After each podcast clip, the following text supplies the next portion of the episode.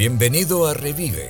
Esperamos que este episodio le brinde a usted las herramientas que necesita para la renovación de su iglesia. Bienvenidos, puedes creer, estamos en un nuevo año. Me imagino que ahorita los gimnasios están llenos de gente que decidieron, este año sí vamos a perder peso, este año es un nuevo año, un nuevo yo. Desafortunadamente no es siempre el caso. Un nuevo año no necesariamente significa un nuevo tú. He titulado este episodio Un nuevo año no significa una nueva iglesia. La revitalización de la iglesia debe ser una decisión consciente que la iglesia debe tomar, y muchas iglesias necesitan ser rescatadas antes de morir. Una iglesia en declive eventualmente cerrará sus puertas. A medida que nuestra sociedad está cambiando, y tristemente muchas iglesias están creando barreras entre las personas de la iglesia y las personas que nosotros debemos alcanzar. Protejamos nuestra iglesia. Casi puedo escuchar esa frase siendo gritada en una reunión de iglesia. Nosotros, como creyentes, trataremos de protegernos de las personas que estamos llamados a alcanzar para el Evangelio. Triste, ¿no? Ahora, entiendo que es más fácil dejar que las iglesias mueran en lugar de involucrarse en el proceso de la revitalización de una iglesia, o la revitalización de una iglesia que no está dispuesta a cambiar. En algunos casos, lo mejor que puede pasar para esa comunidad es que la iglesia que no es saludable cierre sus puertas. Pero, déjeme explicar aquí un poquito, sería mucho mejor que esa iglesia comenzara el proceso de revitalización para que todavía pueda alcanzar a esa comunidad en la que está. Porque imagínate qué gran testimonio sería para la gente en esa comunidad de una iglesia que siempre ha estado ahí, que nunca está involucrada tal vez en la comunidad y ahora está haciendo mucho para la comunidad, empezando con compartiendo el Evangelio. Sin embargo, muchos santos de buen corazón ven la necesidad de que la iglesia vuelva a haber vida. Sus corazones se rompen por los perdidos y ven que su iglesia no está alcanzando a las personas con el Evangelio. Ahora, yo he conocido a muchos hombres y mujeres que han venido aquí a nuestra iglesia Valley Baptist Español, no solo buscando refugio, sino buscando una iglesia que alcance a los perdidos, pero también cuide a los encontrados. Tenga en mente que nuestra iglesia no es perfecta, porque iglesias perfectas significa que hay personas perfectas y nosotros sabemos que el único perfecto fue Jesús. Tenga en mente que las características de una iglesia que está en declive son estas menos asistencia en los días de servicio, menos o ningún bautismo en el año, menos ofrendas, en muchos casos menos ánimo con los que están asistiendo. Naturalmente, la iglesia se enfocará en esas cosas. Sin embargo, debemos ser conscientes de que esas cosas no son el problema. Son los síntomas de un problema espiritual mucho más profundo. Ahora, la palabra problema no es una buena palabra, así que diré que hay una necesidad espiritual más profundo en una iglesia en declive. Cuando pienso en la revitalización de la iglesia, recuerdo lo que Jesús dijo a la iglesia de Sardis. Jesús condena rápidamente el estado sin vida que esta iglesia en Sardis tiene. Conozco tus obras, tienes fama de estar vivo, pero estás muerto, es lo que dice Apocalipsis capítulo 3, verso 2.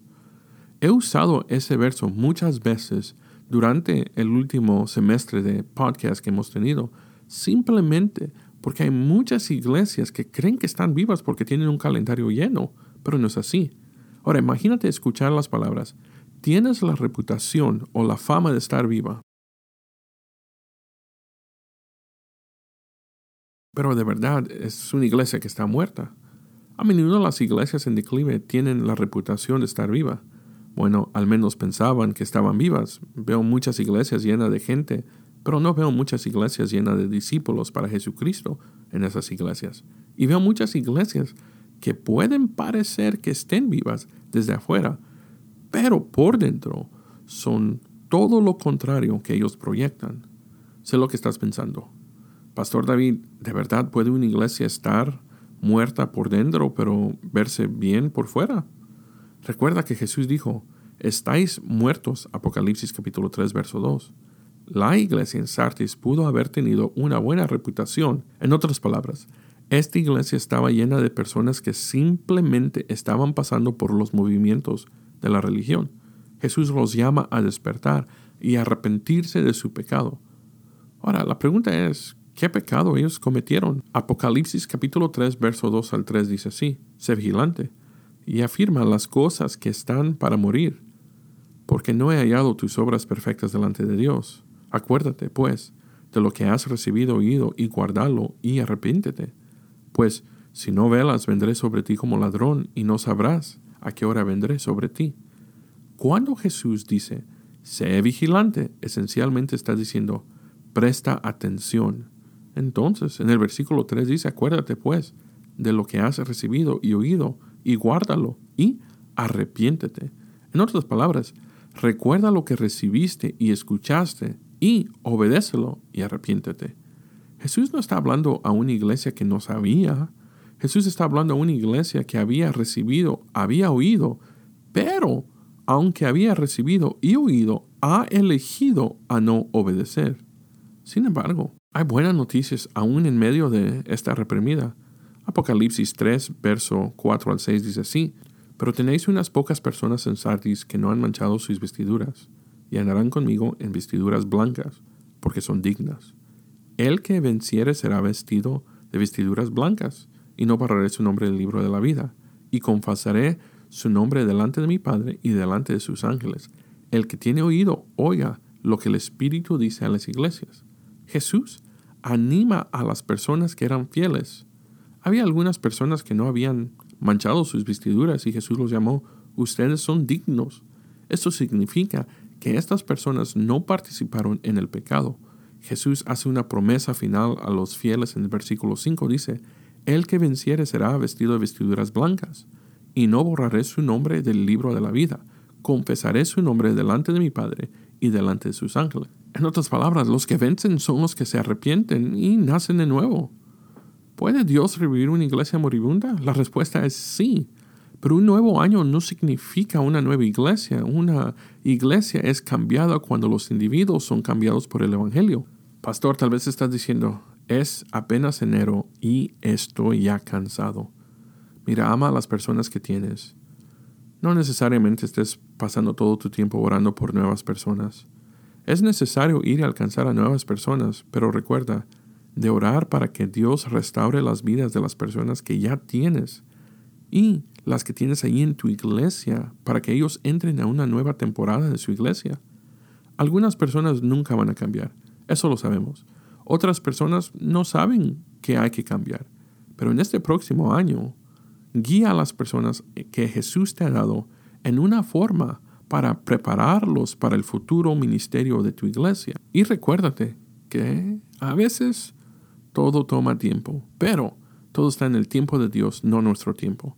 Ahora, miembro de la iglesia, no solo vivas en los movimientos de tu religión, tú tienes un papel muy importante que desempeñar mientras tu iglesia se dirige a un lugar más saludable.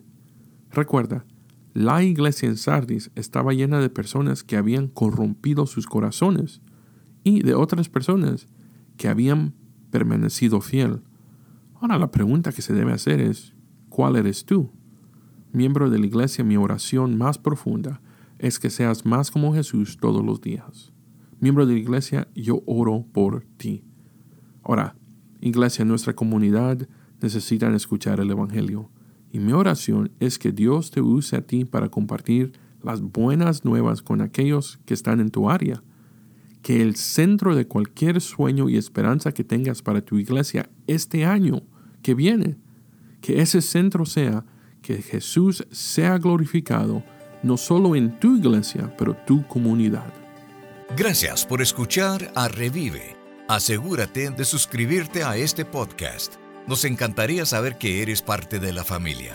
Si este episodio te resultó útil, compártelo para aprender más sobre la revitalización y replantación de la iglesia, únase a nosotros cada semana.